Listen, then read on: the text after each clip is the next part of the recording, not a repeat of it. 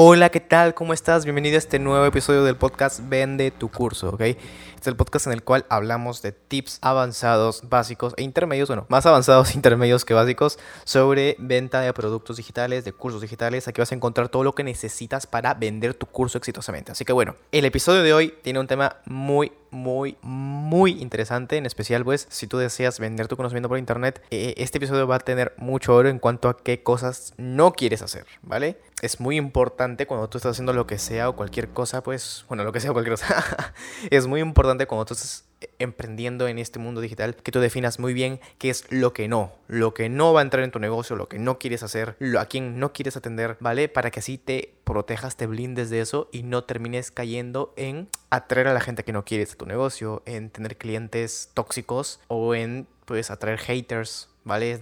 No, queremos para nada eso. Entonces, el título de hoy es ¿qué errores tienes que evitar al momento de definir a tu cliente ideal, ¿vale? Vamos a por ello y empezamos en 3, 2, 1, dale.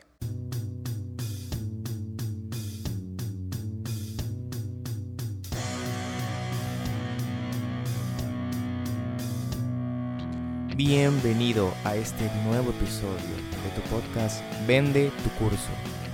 El único podcast en el que encontrarás todas las estrategias, tácticas y herramientas para que tú, empresario, empaquetes todo tu conocimiento y experiencia en un producto que tu mercado desee comprar y generes esa transformación en ese grupo de personas que tanto deseas. Recuerda, el cambio inicia ahora.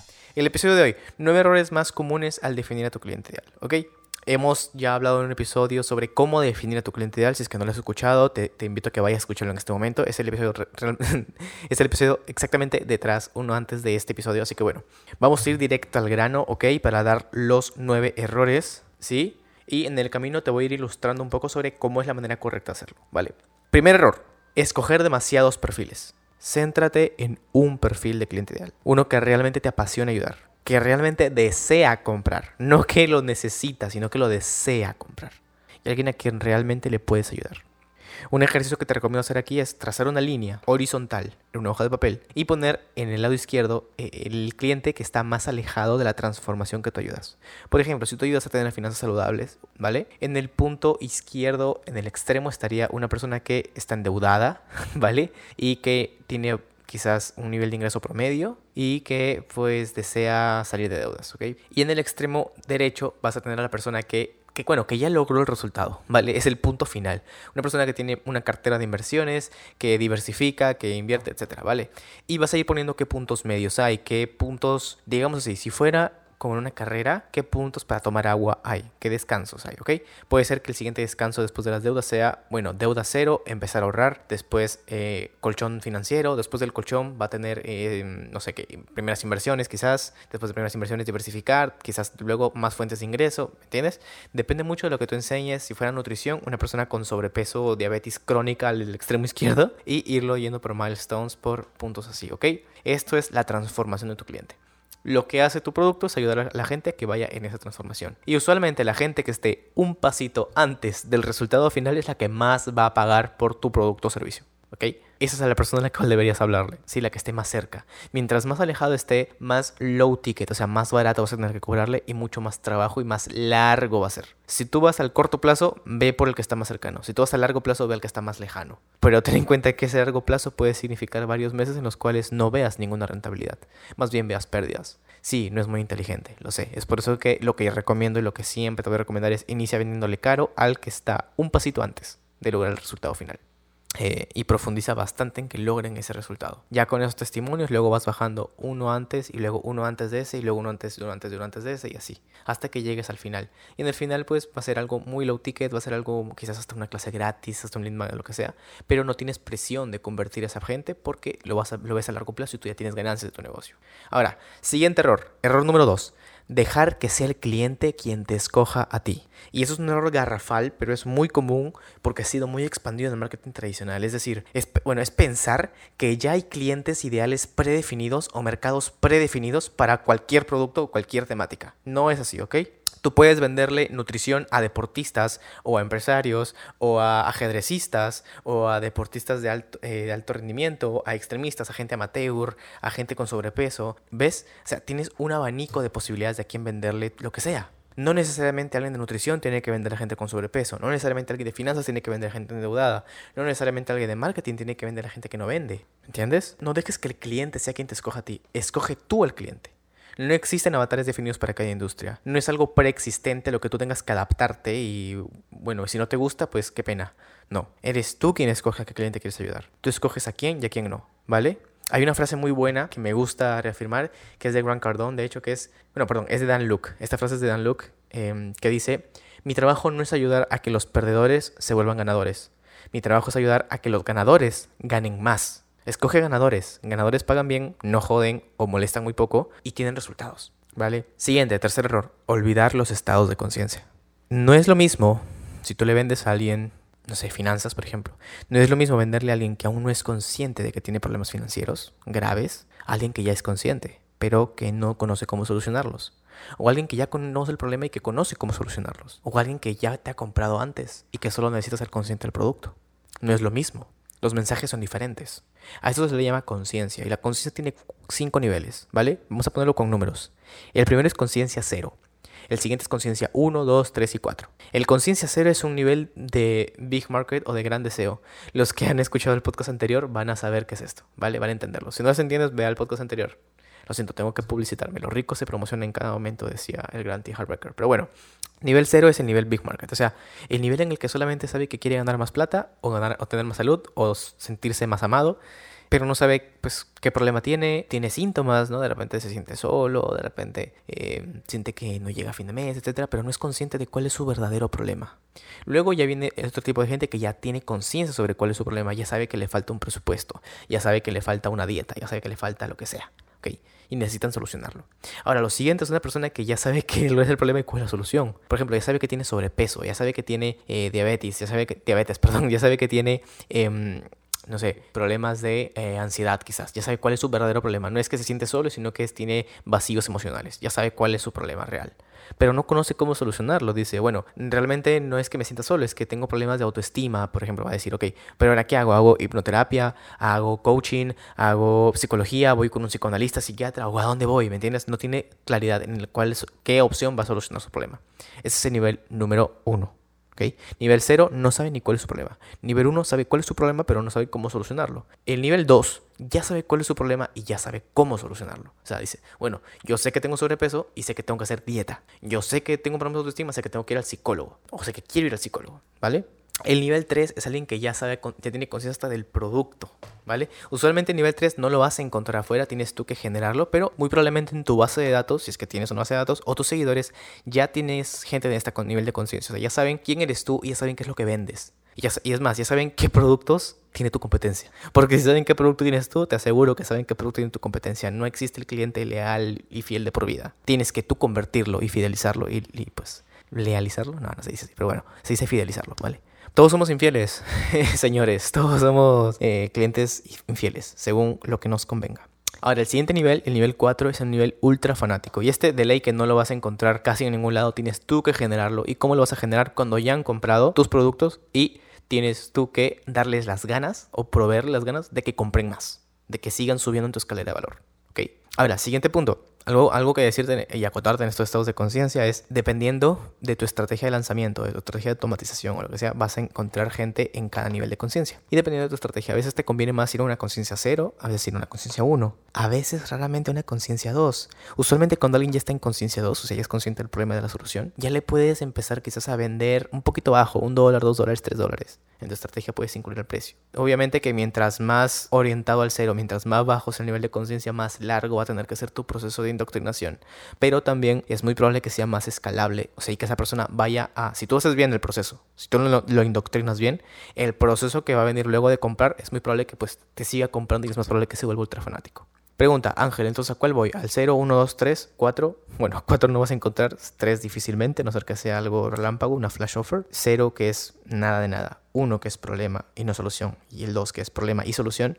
Eh, depende de tu estrategia. Escoge uno y no dudes. Prueba. ¿Vale? Ya sabes que mientras más orientado al cero mejor, pero más largo es. Si tienes una estrategia de corto, de corto plazo, pues vete al, al 2 o al 1, ¿ok? Depende también mucho del mercado, de la temperatura del mercado que hayas escogido. Pero pues bueno, yo estoy seguro que en cuanto tú veas al mercado que has escogido, si es que has escuchado el podcast anterior, entonces pues en cuanto tú veas esa segmentación que has hecho y lo has hecho bien, tú vas a identificar en qué nivel de conciencia está tu, tu avatar. Siguiente, punto número 3. Es un gran error olvidar las emociones y quedarse en los demográficos. Repito, nadie compra porque es un hombre de 30, 40 años que necesita un producto de calidad en el área de nutrición y quiere un super suplemento. No, nadie compra por ser un hombre de 30, 50 años. Nadie compra por ser una ama de casa que necesita atención. Nadie compra por eso, ¿vale? Compran por sus dolores y por sus miedos. Y esos dolores y miedos tienes que ponerlos en sus palabras, no en las tuyas. No le falta un presupuesto, se siente insuficiente con su dinero. No le hace falta una dieta, sino que se siente gordo, se siente gordo, se siente feo quizás. Es bullshit pensar que lo que quiere es un producto. El producto es el puente, no el destino. El producto es el vehículo, no el destino. Tú vas a adaptar tu vehículo al destino. ¿A qué me refiero? Si tú quieres cambiar el objetivo que tiene tu cliente previamente, eso es cambiar a otra persona y eso es manipulación al 100%. Si tú aprovechas que esa persona quiere lograr algo para ayudarle a que lo logre más rápido, mejor, más eficiente o evitándose esfuerzo y dolor, bienvenido sea, eso es persuasión, eso es una ayuda genuina. ¿Ok? El siguiente error, y este es muy común y es muy frecuente, escoger a clientes pobres. Mucha gente tiende a, confundir quizás su sentimiento de caridad con su sentimiento de negocio. No te conviene para nada ir a clientes sin dinero. Si tú sabes que tu avatar difícilmente va a poder pagarte o te va a pagar muy poco, no, créeme, tu responsabilidad no es cambiar al mundo, no es hacer que los perdedores se vuelvan ganadores. Regresando al ejemplo anterior de la línea horizontal. Si tú estás viendo una persona que está muy hacia la izquierda, muy principiante en su recorrido, en su resultado, y no lo ha logrado por más que lo ha intentado, no es tu culpa. Es responsabilidad de esa persona no haber tenido sus resultados. Porque no se esforzó lo suficiente, porque no fue disciplinado, porque no hizo lo que le habían indicado, porque de repente no buscó más información. Es su responsabilidad, no la tuya. Deslíndate de eso, porque tú no haces caridad, haces un negocio, ¿vale? Si no tienen dinero para comprar tu producto, no te rebajes. No lo van a valorar tampoco. Mayormente están en un estado de víctima estas personas. Este es el mercado al que tú no quieres apuntar. Son gente que llega a la, reunión y dice, ay, perdón, no puedo, me va mal, ayúdame, bájame el precio. No, no los atiendas. Es mucho más difícil darles resultados, traen mil veces más problemas, te van a reventar el WhatsApp de preguntas o el Telegram o tu soporte, lo que sea. Van a representar mucho más gastos y muy probablemente no valoricen lo que tú le vas a dar. Así que no vayas a clientes pobres, ve a clientes con dinero. Encuentra a tu cliente con dinero, segmentalo, escógelo. Ahora, ¿cómo haces esto? Escucha el episodio de podcast anterior, ¿vale? Hacerlo por dinero es el siguiente error. No sirve de nada escoger un avatar a quien no deseas ayudar solamente porque crees que puedes ganar un poco más de dólares. Puede ser que esto te contradiga con el punto anterior, pero en realidad no. No se trata de que tú vayas a un avatar al quien solamente crees que, o sea, solamente porque crees que te puede pagar más. Tiene que haber esa combinación de, en la gama de personas que tú puedes ayudar y te gusta ayudar, cuál es la que te puede pagar más y cuál es con la que tú disfrutas trabajar y que te paga más. ¿Ok? Eh, mucha gente suele decir, ah, bueno, ya, yo voy a orientar mi producto a emprendedores, por más que no se preste, por más que no encaje, quieren forzar su producto quizás porque creen que el nicho de emprendedores va a pagar más. O dicen, bueno, yo voy a orientar esto a tal tipo de persona, pero realmente ese tipo de persona que tú crees y que muy probablemente tenga poder adquisitivo, no quiera comprar tu producto. Me ha tocado ver esto, sobre todo, no es nada personal, pero yo tengo, ya sabes, yo, en este podcast te digo cosas crudas, directas y que yo veo en mi día a día en la práctica. Usualmente gente del nicho de espiritualidad tiende a hacer esto, ¿vale? Por más contradictorio que suene, gente del nicho de espiritualidad, no digo que todos, una gran parte de la gente a la espiritualidad a la que le he dado consultoría y asesoría, a lo que he ayudado, suelen hacer esto de decir, ah, bueno, quiero orientarme a emprendedores o quiero orientarme a empleados de alto rendimiento, a altos gerentes o a dueños de negocios o a empresarios porque me van a pagar más. Ya va, pero es que esa gente de repente no está interesada, o sea, el avatar que tú me acabas de pintar no está interesado en comprar eso. No digo que los empresarios no estén interesados en espiritualidad, para nada. Lo que digo es que muchas veces, según el producto que quieren vender, no, no suple el deseo de esa persona, ¿vale? Recuerda, no vendas lo que necesita, vende lo que desea. Así que si tú quieres cambiar tu avatar, hacerlo por dinero, créeme, eso hace que tú transmitas desesperación. Y el olor a desesperación es el mataventas número uno, ¿sí? Es como cuando estás en la intimidad con alguien y ves que está sucio oliendo a, a chimbo o a lo que sea. eso te va a matar al toque la pasión. Es, la desesperación es un mataventas, ¿ok? Siguiente punto, olvidar decir que no. Es importante que así como defines a qué cliente sí quieres ayudar, definas a qué cliente no quieres ayudar. ¿Cuál es el que no puedes atender, el que no quieres ayudar, el que no quieres atender, el que, el que no te nace? ¿Qué peticiones, qué tipo de peticiones de clientes no vas a poder atender? Define bien lo que no y respeta eso. Siguiente error de tu hoja de buyer persona es no actualizarlo. Tu hoja de buyer persona es un documento vivo. Tu investigación tiene que ser diaria, o sea, diariamente, conforme tú vayas viendo, activarlo, o sea, actualizarlo de una forma pasiva. Y cada seis meses vuelve a hacer la investigación que hiciste anteriormente y ve actualizándolo. Si tú no actualizas tu buyer, tu competencia sí lo hará. Eso quiere decir que ellos van a aprovechar mucho más la evolución del mercado y van a tomar ventaja. Quien conoce más al avatar gana, señores. Es así. Ahora, siguiente error terrible y garrafal y es una combinación de todo lo que te acabo de decir es no hacer match con el producto. Tu conocimiento puede ser el mismo, pero la forma de ofrecerlo no puede ser igual. No es lo mismo que le vendas finanzas a empleados a que le vendas finanzas a emprendedores o que le vendas finanzas a que se, em, independientes, a freelancers. No es lo mismo venderle nutrición a un deportista de rendimiento que a un ajedrecista. Y no es lo mismo venderle nutrición a un ajedrecista que vendérselo a alguien con sobrepeso. Si ofreces, pues lo que sea que ofrezcas, mira cuál va a ser el mejor postor con el cual te gustaría trabajar y atiéndelo. Siguiente, resumen y conclusión. Vamos a hacer un resumen de todo lo que acabamos de, todo lo que acabamos de tocar, ¿vale?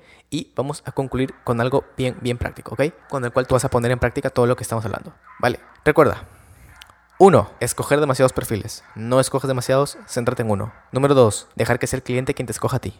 Número tres, olvidar los estados de conciencia. Número 4, olvidar las emociones. Número 5, escoger a clientes pobres. 6, hacerlo por dinero. 7, olvidar decir que no. 8, no actualizarlos. No actualizar tu hoja de vida de persona. Y 9, no hacer más con tu producto. Ya te dije todo lo que no, tal cual. Ahora, si tú quieres saber todo lo que sí, ve al episodio de podcast anterior. Okay, ahí vas a encontrar el paso a paso literalmente para que tú escojas a un cliente que va a pagar altas sumas de dinero para que tú sigas haciendo lo mismo o entregando un poquito diferente el contenido, pero vas a trabajar mucho menos. Vas a sufrir menos, vas a ganar más, vas a estar más feliz y tu cliente va a estar más feliz y va a tener más resultados. ¿okay? Adicional, tengo que decirte que pues tienes a total disposición tuya una de las plantillas que yo mismo uso para definir a mi cliente ideal, ¿vale? Lo único que tienes que hacer es lo siguiente, ¿ok? Primero, darle like a este video o podcast dependiendo de dónde lo estés escuchando, ¿vale? Si estás en YouTube, pues dale suscribirte también, dale like. Si estás en Spotify, en Apple Podcast, dale like, suscríbete también, ¿vale? Después de que hagas eso, vas a ir a mi perfil de Instagram, arroba angel.limo-bajo. Tienes también el usuario en la descripción. Y le vas a dar clic en seguir. Y después de eso me vas a enviar un DM que diga cliente ideal. Sin emojis, sin comas, para que mi chatbot te envíe la plantilla de cliente ideal automáticamente. ¿Ok? Usa esta plantilla para hacer tu investigación, luego toma una foto y me etiquetas. ¿Ok? Para que esto haga muy feliz no solamente a mí, sino a toda la comunidad. Y pues, si tienes alguna pregunta, ya puedes escribir por DM, ahí te voy respondiendo. En cuanto lo lea, yo me hago mi mayor esfuerzo por responderle a todo el mundo. Y pues, bueno, aplica esto, por favor, aplica, checa el video anterior, recórrelo, escúchalo, aplícalo. No dejes que esto se convierta en, en algo que no aplicas, porque adivina qué, cada cosa que tú escuchas y no aplicas se convierte en confusión después, ¿vale? Porque te llenas de información y como no aplicas, no lo ves en la aplicación y por lo tanto no puedes adquirir más conocimiento. Así que requisito de esto es aplicarlo.